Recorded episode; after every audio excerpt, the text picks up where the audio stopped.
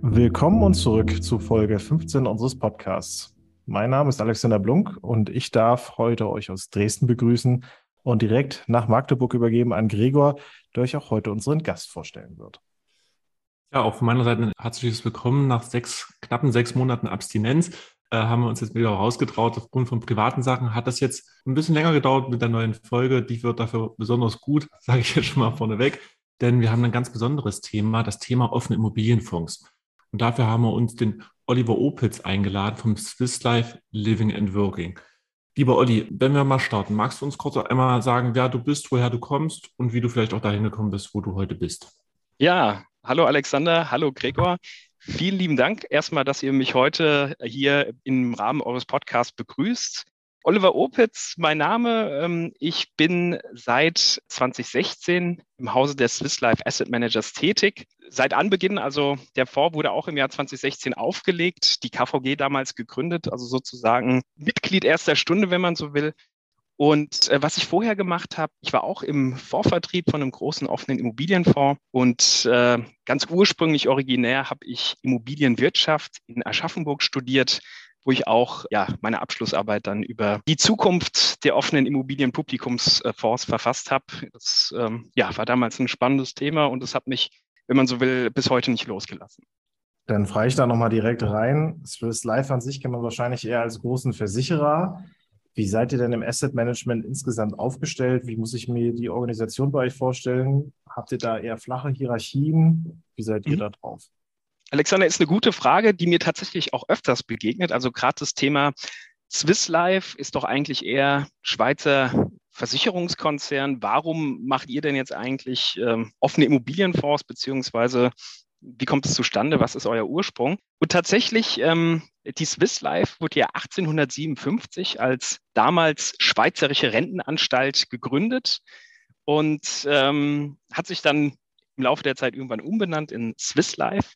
Und seit Anbeginn macht die Swiss Life sich eigentlich schon Gedanken, wie man eben Kapital möglichst wertstabil investieren kann. Und da hat natürlich auch die Immobilie, also das Asset und die verschiedenen Nutzungsarten in dem Rahmen als Beimischung nicht fehlen dürfen für die Versicherungsmittel. Und über die Jahre hinweg, also seit 1857 ist ja eine Weile her, haben wir eben auch ein enormes Know-how aufbauen können. Wir haben mittlerweile 23 Standorte in Europa, verwalten über 110 Milliarden Euro im Real Assets Bereich, also im Immobilienbereich, sind damit auch einer der größten Immobilieninvestoren in Europa und bilden das eben über ähm, Kolleginnen und Kollegen ab. Das sind 2300 an der Zahl, die sozusagen die gesamte Wertschöpfungskette der Immobilienwirtschaft mit anbieten, also vom Ankauf bis zur Verwaltung und auch natürlich dann schlussendlich am Ende der Kette zum Verkauf haben wir eben ganz, ganz viele Spezialistinnen und Spezialisten, die das eben überhaupt erst ermöglichen, so einen offenen Immobilienpublikumsfonds überhaupt äh, ja, für Privatanleger auch anbieten zu können. Und zu deiner Frage, flache Hierarchien. Ähm, wir sind ein kleines Team, sind damals eben mit einer Handvoll Leute gestartet. Das heißt, wir haben auch äh, ja, in Deutschland so die Kultur, dass wir auch eher uns duzen. Ja, also von daher ein großer Vorteil auch, dass ich eben, also ich bin heute auch in unserem Büro in Frankfurt am Main, Blick jetzt hier gerade auf die Skyline. Wir sind ein bisschen außerhalb mit unserem Büro, haben aber einen wunderbaren Blick. Also wenn ihr mal in der Gegend seid, sagt Bescheid. ähm, und äh, der große Vorteil ist eben, also die Geschäftsführerin, die sitzt hier gerade den Gang runter. Da kann ich einfach, wenn ich ein Thema habe, äh, vorbeigehen zur Christine Bernhofer oder auch äh, das Fondsmanagement ist hier vor Ort. Also sind wir hier zwar ein großer Konzern, aber ja durchaus äh, auch ein familiäres Team, wo man auch schnell dann die Infos bekommt, die, man eben auch für den Vertrieb benutzt. Vielleicht auch noch mal kurz zur Erklärung für unsere Zuhörerinnen und Zuhörer. Jetzt bist du der Erste, der äh, zum Immobilienfonds was erzählt. Mhm. Was macht denn einen offenen Immobilienfonds aus? Also vielleicht erstmal, was ist der Unterschied auch zu anderen Anlageklassen wie jetzt Rentenfonds oder auch Aktienfonds so als Besonderheit? Und gleich nochmal eine Anschlussfrage vielleicht hinterher. 2000 acht, neun Mal die große Immobilienkrise in Amerika, von dem ja die Älteren äh, sicher ja auch viel mitbekommen haben. Da hat sich auch ein bisschen was verändert. Vielleicht magst du das auch mal herleiten, was sich seit den letzten ja, fast 15 Jahren sind es ja jetzt da so geändert hat in dem Bereich. Genau, also ich würde erstmal äh, mit der ersten Frage starten, also das Thema offener Immobilienfonds, vielleicht Funktionsweise. Ähm, also beim offenen Immobilienfonds ist es ja so, dass wir ein Investmentfonds haben, bei dem eben äh, Anleger sozusagen Kapital in, ich sage es jetzt mal überspitzt gesagt, in einen Topf einzahlen. Und dieser, aus diesem Topf werden dann eben Immobilien angekauft ähm, und ein Portfolio ähm, in unserem Fall jetzt mit vier verschiedenen Nutzungsarten. Deswegen heißt der auch Living and Working, also Gesundheits- und Wohnimmobilien für Living und Working eben Büro- und Einzelhandelsimmobilien ähm, angekauft. Und der Vorteil, wenn man so will, von dieser Investmentform ist, dass man eben schon mit relativ kleinen Beträgen als Anleger sich an diesem Immobilieninvestment, an diesem Portfolio beteiligen kann und ähm, ja somit dann eben auch von einer Vielzahl von Immobilien hier ähm, eine Diversifikation abbilden kann, die man natürlich, wenn man jetzt Privatmann ist, in der Form gar nicht abbilden kann, es sei denn, man ist supervermögend. Ne? Also selbst wenn man eine Immobilie kaufen möchte, da muss man ja in der Regel schon recht viel Kapital vorhalten. Und wenn man eben, also wir haben mittlerweile 37 Immobilien, wenn man das eben auch so gestreut darstellen wollte, bräuchte man eben sehr, sehr viel Kapital und dementsprechend eine Anlageform für den Anleger hier eben groß zu investieren in Nutzungsarten, in die man so oft auch nicht reinkommt.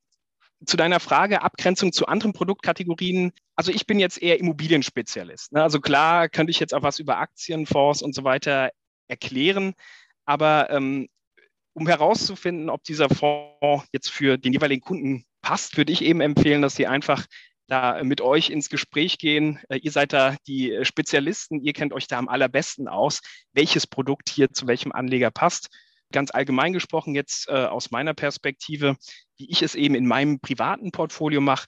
Ich nutze den Living and Working zur Beimischung, um eben diese Immobilienkomponente in meinem Portfolio abzubilden, aber nutze dann natürlich auch noch andere, äh, ja, andere Fondsprodukte, aber wie gesagt, da äh, muss man sich eben von einem Spezialisten, einer Spezialistin beraten lassen, um da dann eben auch den richtigen Match zu haben. Und da würde ich dann einfach den Ball an euch zurückspielen, damit da im Sinne der Kunden die ja, beste Investmententscheidung getroffen wird. Ihr hattet noch eine Frage angesprochen, Krise der offenen Immobilienfonds. Und was ja im Zuge der Krise der offenen Immobilienfonds passiert ist, ist, dass der Gesetzgeber äh, neue regularische Vorgaben getroffen hat, und ähm, die haben sich aus meiner Warte durchaus bewährt. Ähm, also ein Thema ist ja die äh, Mindesthaltefristen und Kündigungsfristen, die man ja mittlerweile bei offenen Immobilienfonds hat. Und das ist eben so, dass man eben zum Start zwei Jahre ähm, Kündigungsfrist hat, beziehungsweise im laufenden einjährige eine einjährige Kündigungsfrist. Und genau dieser Mechanismus, der durch den Gesetzgeber auf den Weg gebracht wurde, macht absolut Sinn, weil eben dadurch die ähm, Investitionsform zu der wieder geworden ist, die sie eigentlich sein sollte, eine Immobilie. Also eine immobile Investmentform in Immobilien. Und das muss einem einfach klar sein, dass äh, Immobilien eben eher ein Investment sind, das eben eher langfristig zu betrachten. Dann nehme ich das mal an der Stelle mit auf. Vielleicht kannst du einmal für die Zuhörenden einordnen, wie risikobehaftet das Ganze im Schnitt ist, vielleicht auch im Vergleich zu anderen Assetklassen, beziehungsweise auch mit was für einer Rendite man arbeiten oder nicht arbeiten kann, aber rechnen kann. Ihr habt ja da mittlerweile auch zumindest fünf Jahre Track Record. Da kannst du auf einiges zurückblicken. Genau, also hinsichtlich der Rendite ähm, haben wir eine aktuelle Performance ähm, von 2,5 Prozent BVI-Rendite. Äh, das ist jetzt per 31.07. Und ähm, also wie gesagt, das ist ein, ein, ein Fonds, der eben von der Schwankung beziehungsweise der eher ähm, ja, sich langfristig orientiert hier und ja, also durchaus zur Beimischung in meinem persönlichen Portfolio hier ich gerne nutze, um eben hier diese Immobilienkomponente mit reinzubekommen. Jetzt spielt er ja, wie von dir schon angedeutet, verschiedene Lebensbereiche, sage ich jetzt mal. Ne? Da habt ihr euren Namen Living and Working. Wie unterscheidet euch das denn jetzt auch im Speziellen von anderen offenen Immobilienfonds, die man so am Markt findet, wie zum Beispiel auch ein Hausinvest? Mhm. Also der wesentliche Unterschied, ich hatte es eingangs schon mal erwähnt, ist eben, dass wir der Living-Seite in Gesundheits- und Wohnimmobilien investieren und mit der Working-Seite in Büro- und Einzelhandelsimmobilien, wobei Einzelhandelsimmobilien bei uns eher die lebensmittelgeankerten Nahversorgungszentren sind.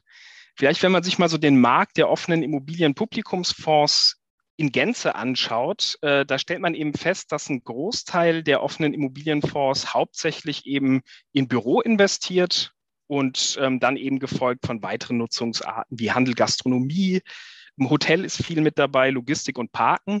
Aber das Thema Sonstiges, also diese, diese Themen wie Gesundheitsimmobilien, die äh, sind sehr, sehr selten ähm, vertreten. Und das ist auch, wenn man so will, ein gewisser USP vom Living and Working, dass wir eben uns damals auch im Jahre 2016 dazu entschlossen haben, zu sagen, wir möchten eben ein ähm, Produkt anbieten, das eben auch nach Megatrends ausgestaltet ist. Und deswegen investieren wir beispielsweise auch in Gesundheitsimmobilien, weil ähm, gerade das Thema demografischer Wandel ist ja was, was, was man durchaus auch in der eigenen Familie erlebt, beziehungsweise man muss nur links und rechts schauen. Es ist eben so, dass wir in einer Zeit leben, wo es immer mehr ältere Menschen gibt und ähm, die benötigen halt äh, zum Teil dann andere Wohnformen im Alter, als das eben jüngere Menschen brauchen. Ne? Also ich spreche da von Seniorenresidenzen, aber eben auch barrierefrei ausgestaltete Wohneinheiten, das zählen wir zu Gesundheitsimmobilien, aber was wir eben auch mit reinzählen, sind Ärztehäuser und medizinische Versorgungszentren, auch ein spannendes Feld,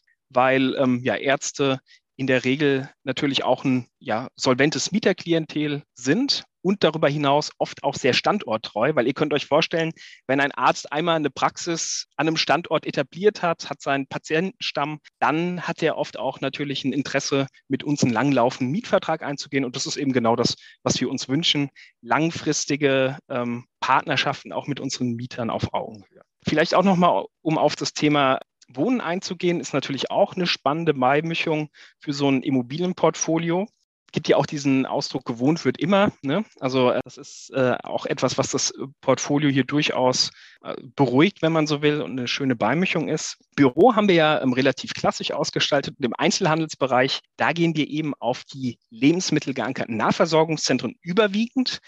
Und da ist eben auch der Gedanke wieder ein langfristiger, denn wir sind eben der Meinung, im Rahmen der Digitalisierung gibt es immer mehr Produkt- oder Produktgattungen, Produkte, die online gekauft werden. Also nehmen wir mal beispielsweise Laptop, ein Smartphone oder von mir aus auch Textilien, ne? also Schuhe, Zalando ist da ein Beispiel. Also es wird immer mehr, immer mehr Produkte werden online gekauft. Das bedeutet natürlich für den stationären Handel, dass wir als Investor uns Gedanken machen müssen, in welche Immobilien investieren wir, damit wir eben auch langfristig mit unserem Fonds hier ähm, ja, diesen Megatrends berücksichtigen und im Auge behalten. Und deswegen haben wir gesagt, wir machen die lebensmittelgeankerten Nahversorgungszentren überwiegend, in denen eben Ankermieter beispielsweise Supermärkte sind oder eben auch Drogerien und dann eben noch weitere Flächen, die dann hier ähm, das Produktangebot vor Ort abrunden. Und was wir eben auch gesehen haben bei den Nahversorgungszentren jetzt gerade in der Corona-Pandemie, dass eben das auch eine recht krisenresistente Immobilieninvestmentform ist. Denn ähm, was habt ihr im ersten Lockdown gemacht, wenn ihr mal so richtig Spaß haben wolltet? Wo seid ihr da hingegangen? Einkaufen. genau. Weil es hatte nichts anderes offen. Ne? Also die Clubs hatten zu, die Restaurants hatten zu. Das Einzige, was offen war, waren eben die äh, Nahversorgungszentren beziehungsweise Supermärkte. Also ich habe das wirklich beobachtet bei uns. Da war auf einmal der Supermarkt voll mit Leuten, die da langflaniert sind, einfach um mal rauszukommen. Aber worauf ich eigentlich hinaus will, ist, auch in dieser Krisenzeit wurden eben hier die Mieten überwiesen und ähm, haben eben bestätigt, dass ähm, ja eben genau diese Mischung in der aktuellen Zeit durchaus Sinn macht. Was mich super interessiert bei den Objekten, also ich bin ja auch Immobilienfinanzierer, deswegen habe ich da immer so einen Blick für, wie lange hält sich eigentlich aus so ein Objekt. Und wenn ich das mal vergleiche mit einem anderen Immobilienfonds, den ich sehr gut finde, den Wertgrund Wohnselect, der wird ja sicherlich auch was sagen, mhm. der einen relativ guten Track Record hinlegt, dann habt ihr eine sehr junge Altersstruktur. Also wenn ich jetzt einfach nur mal die beiden Fonds nebeneinander lege, beispielsweise, dann haben, hat zum Beispiel der Wertgrund knapp 80 Prozent seiner Immobilien, die 26 Jahre oder älter sind, während ihr nur knapp, also während bei euch 85 Prozent der Immobilien unter 20 Jahre jung sind. Mhm. Das heißt, da ist ja auch ganz vieles quasi frisch an Objekten ausgewählt worden. Was für genau. eine Strategie verfolgt ihr damit gezielt? Also ähm, da ist es äh, genau wieder das Thema Megatrends und eben auch in Zukunft Immobilien in unserem Portfolio zu haben, die zum einen natürlich marktgängig sind, also veräußerbar sind, wobei wir eher ein langfristiger Investor sind, aber natürlich auch in Zukunft noch ähm, seine Mieter finden wird. Und ähm, um da vielleicht auch nochmal das Thema Büro aufzugreifen, das ist auch eine Frage, die mir ganz oft gestellt wurde jetzt im Zuge, ähm, im Zuge der ähm, Corona-Pandemie. Ist denn das Büro jetzt überhaupt noch ähm, von Interesse? Denn ähm, wir haben ja festgestellt, dass man auch wunderbar aus dem Homeoffice arbeiten kann, beziehungsweise eben gewisse Büros dann doch gar nicht so umfassend genutzt werden, wie die Flächen ausgestaltet sind. Und ähm, also so ein bisschen die Frage, ist das Büro tot? Mal überspitzt gesagt. Ähm, und da ist äh, die Antwort ähm, ganz klar. Es es kommt wirklich darauf an. Also man darf hier nicht in Kategorien wie Schwarz und Weiß denken, sondern ähm, man muss sich den Markt ganz genau anschauen. Und um euch mal ein Beispiel zu geben, also es gibt Büro-Investments, die ähm, ja durchaus beispielsweise in der zentralen Lage sind, die über eine äh, Top-ÖPNV-Verbindung äh, verfügen, die auch Parkplätze vorhalten und, und, und das ist, wird immer wichtiger, auch über eine hervorragende technische Ausstattung verfügt, also sprich schnelles Internet und eben auch die Möglichkeit, die Grundrisse flexibel auszugestalten. Also mal zu sagen, okay, wir verändern jetzt unser Büro und machen eben mehr Konferenzflächen, Meetingräume, weil was wir ja gelernt haben, ist, dass das Büro viel mehr zum Ort der Begegnung geworden ist, jetzt nach Corona, als zum Ort des Abarbeitens. Ne? Sondern wenn man seine Ruhe haben will, dann gehen die Leute oft, nicht immer, aber oft ins Homeoffice. Und wenn man sich austauschen will mit den Kollegen, einfach mal kreativ sein will, dann kommt man ins Büro. Und dann wird es eben auch wichtig, dass man in diesen Büros die Möglichkeit hat, hier ähm, diese Begegnungen ähm, darzustellen und stattfinden zu lassen. Also sprich, solche Immobilien, wie ich sie gerade beschrieben habe, im äh, Bürobereich werden unseres Erachtens auch in Zukunft noch ihre Mieter und ihren Markt finden. Es gibt aber auf der anderen Seite, jetzt mal ganz schwarz gemalt, auch äh, viele Büroinvestments in Deutschland, die wirklich in der Peripherie liegen, die über eine schlechte ÖPNV-Anbindung äh, verfügen, die in die Jahre gekommen sind, die über sehr langsames Internet verfügen, bei denen man sehr starre Grundrisse hat, also nicht einfach mal eine Wand rausnehmen kann und aus den Einzelbüros eben Begegnungsflächen schaffen kann. Und da ist unsere Einschätzung, dass diese Büroimmobilien in Zukunft eher ins Hintertreffen geraten werden, wohingegen diese, ich nenne sie jetzt mal zentralen, jüngeren Büroobjekte natürlich in Zukunft nach wie vor ähm, ihre Mieter und ihren Markt finden werden. Und das ist vielleicht auch die Antwort auf deine Frage bezüglich dieser Altersstruktur, dass es natürlich ein gewisser Vorteil ist, eben mit jüngeren Objekten hier diesen Megatrends, die uns ja allen im tagtäglichen Begegnen hier auf Immobilienseite eine Antwort sozusagen dem entgegenzusetzen. Was aber nicht heißen soll, dass ähm, Immobilien, die jetzt älter sind, immer per se deswegen schlechter sind. Das ist nicht der Fall. Aber es ist natürlich ein gewisser Vorteil. Das ist in der Tat so.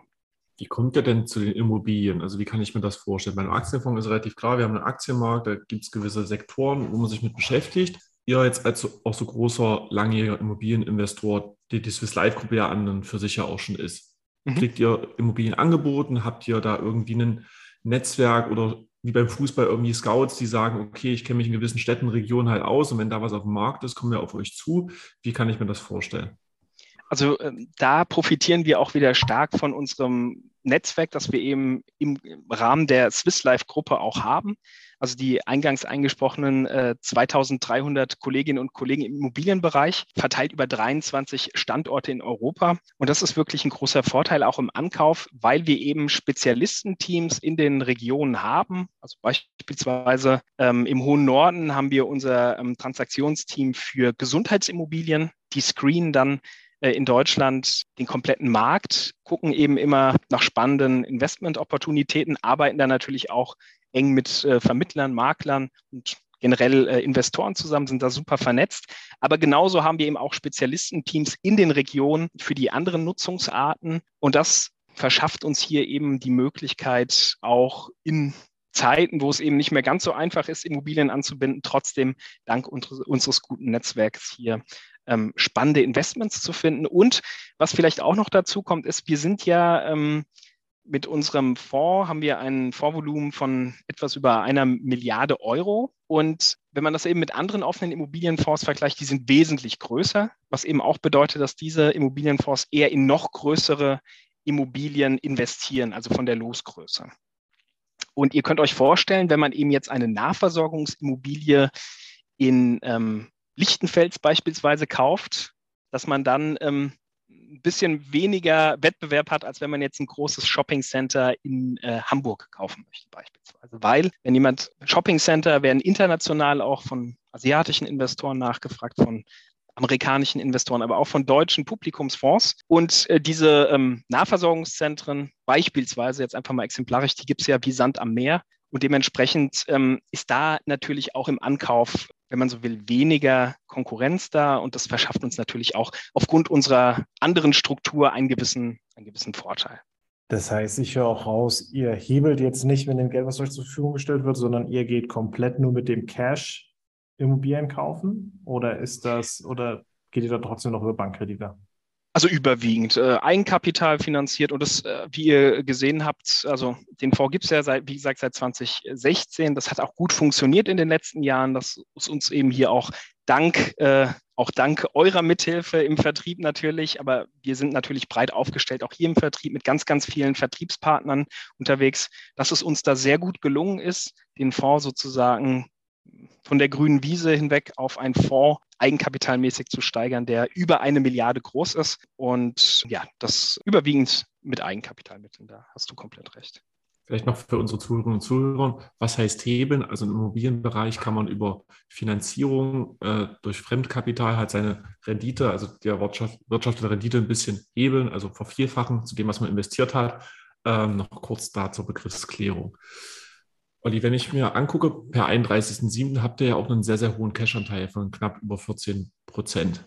Wie verhaltet ihr euch da? Also seid ihr da gerade auf der Suche nach Investitionen? Gibt es da auch die Möglichkeit, dass ihr sagt, okay, wir schließen den Fonds erstmal, weil wir haben zu viel Geld, was wir gerade nicht sinnvoll investieren können? Auch das mhm. gibt es ja regelmäßig im Immobilienbereich. Wie seid ihr da auch mit Sicht vielleicht auf die nächsten ein, zwei, drei Jahre aufgestellt?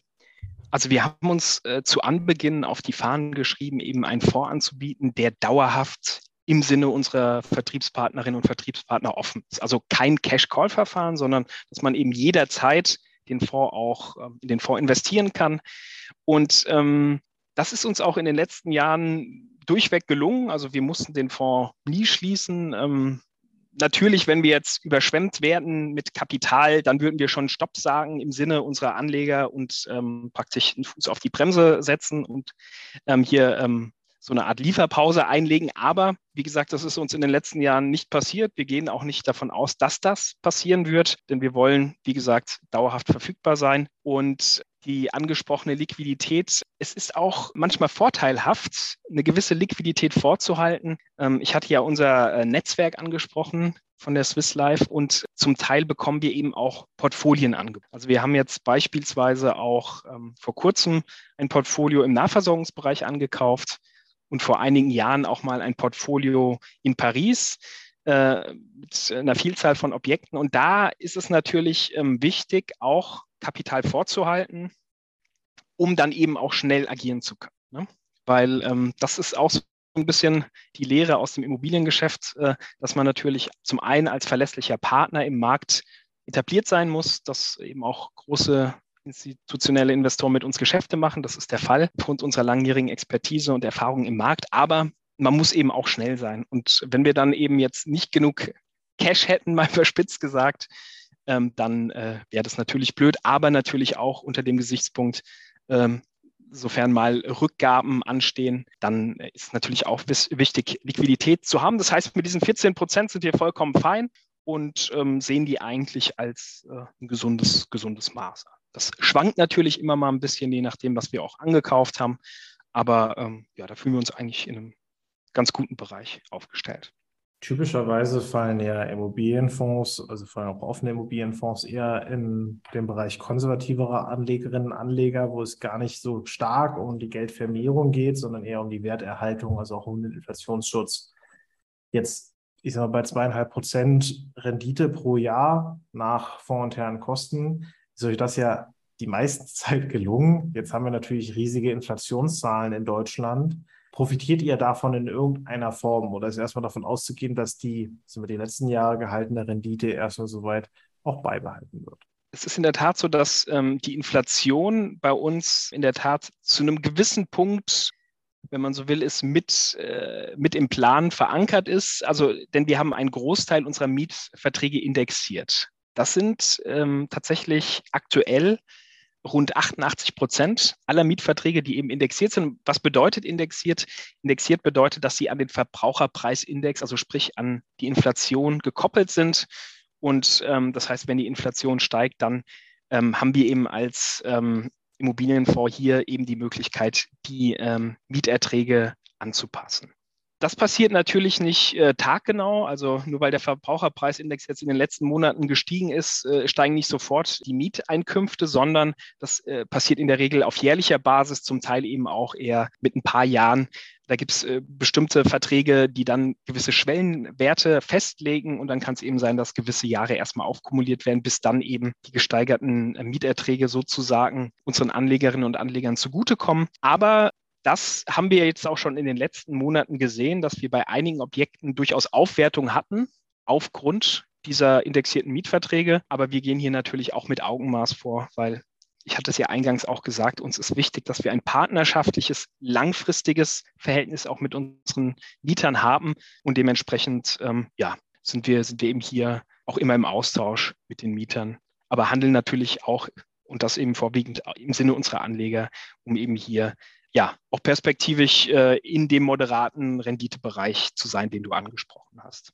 Jetzt ist ja das Thema ESG und Nachhaltigkeit in aller Munde. In der aktuellen Phase ist es ja eher ein bisschen schwierig, auch für die klassischen Aktien in dem Bereich, weil das Thema Nachhaltigkeit natürlich in Krisenzeiten nicht so gefragt ist. Wie seid ihr da aufgestellt beim Thema Immobilie und Nachhaltigkeit? Gerade wenn es auch viel um Gesundheit geht, kann man das eher in die nachhaltige Region mitstecken oder wie seht ihr das auch perspektivisch? Mhm.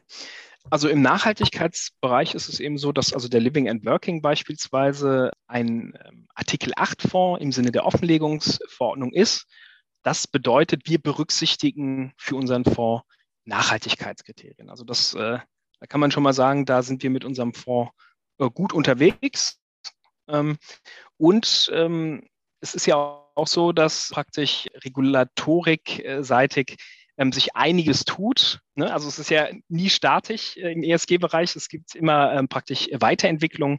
Und da haben wir uns eben auch als Konzern auf die Fahne geschrieben, uns stetig weiterzuentwickeln und eben auch hier praktisch äh, dem Thema ESG perspektivisch gerecht zu werden. Also für den Fonds gesprochen sind wir da auch äh, in einem guten Bereich ähm, und natürlich auch für den Konzern gesprochen, haben wir es uns auf die Fahnen gesprochen, aber das machen wir eben auch schon seit mehreren Jahren, bevor das Thema so äh, präsent war im Vertrieb beziehungsweise auch äh, im Markt.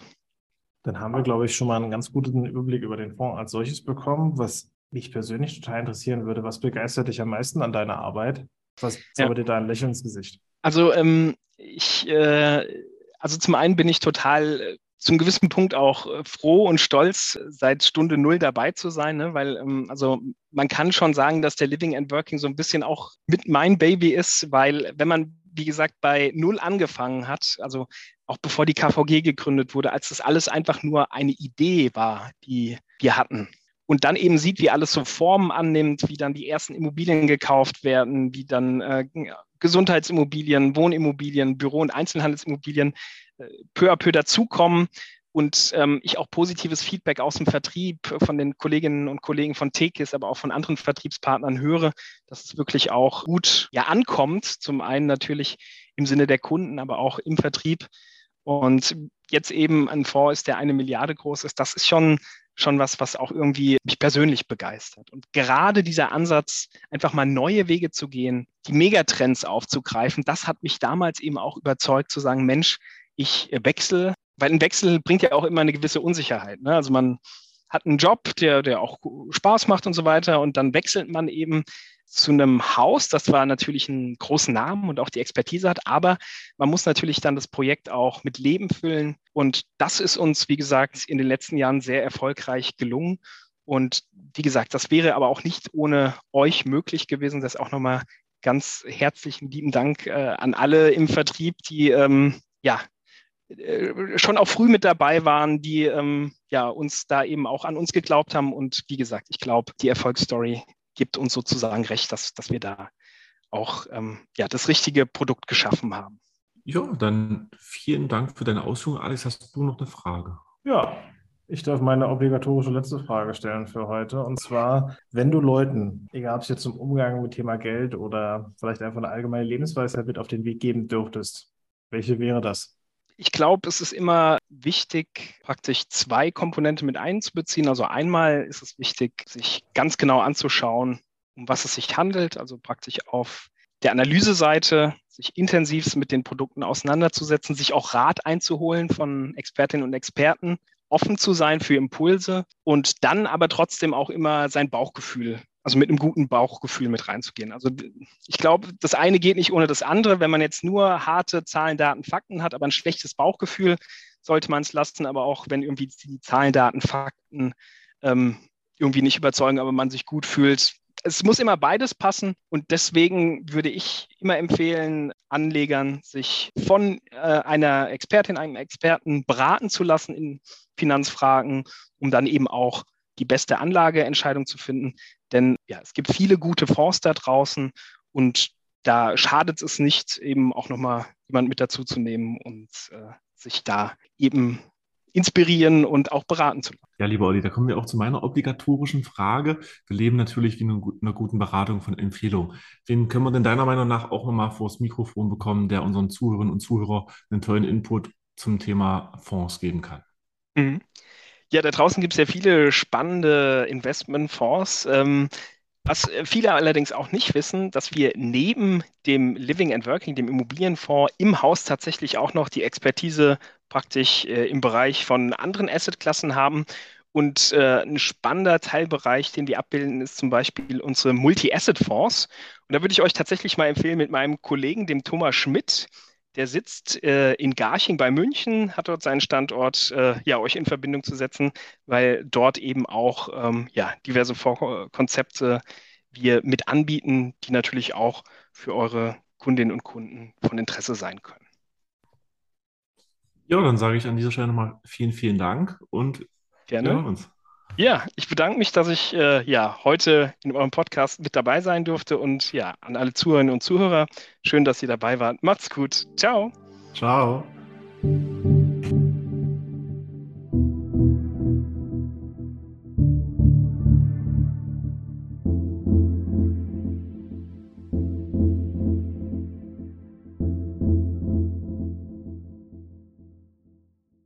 Willkommen zum Ende dieser Folge. Wenn ihr möchtet, könnt ihr euch noch wie immer unseren Disclaimer anhören. Die Inhalte wurden mit größtmöglicher Sorgfalt und nach bestem Wissen und Gewissen erstellt. Für Aussagen, Meinungen der gezeigten Person wird keine Haftung übernommen. Eine Haftung oder Garantie für die Aktualität, Richtigkeit und Vollständigkeit der zur Verfügung gestellten Informationen kann ebenfalls nicht übernommen werden. Mit Anlagen in Investmentfonds und/oder fondgebundenen Sparplänen oder Versicherungen ist die Chance der Erzielung höherer Kapitalmarktrenditen ebenso verbunden wie das erhöhte Risiko des Verlustes eingezahlter Summen oder Beiträge. Die vollständigen Chancen und Risiken zu einzelnen Investmentfonds entnehmen Sie bitte stets den wesentlichen Anlegerinformationen vor Ihrer Anlageentscheidung. Diese erhalten Sie auf der Homepage des jeweiligen Produktanbieters. Einige Zahlenangaben beziehen sich auf die Vergangenheit. Eine frühere Wertentwicklung ist kein verlässlicher Indikator für künftige Ergebnisse. Die aufgeführten Angaben dienen lediglich zu Informationszwecken.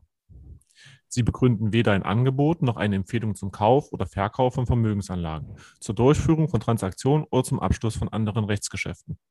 Die Informationen stellen keine steuerliche Beratung dar und ersetzen ebenfalls keinesfalls die individuelle Beratung durch einen steuerlichen Berater.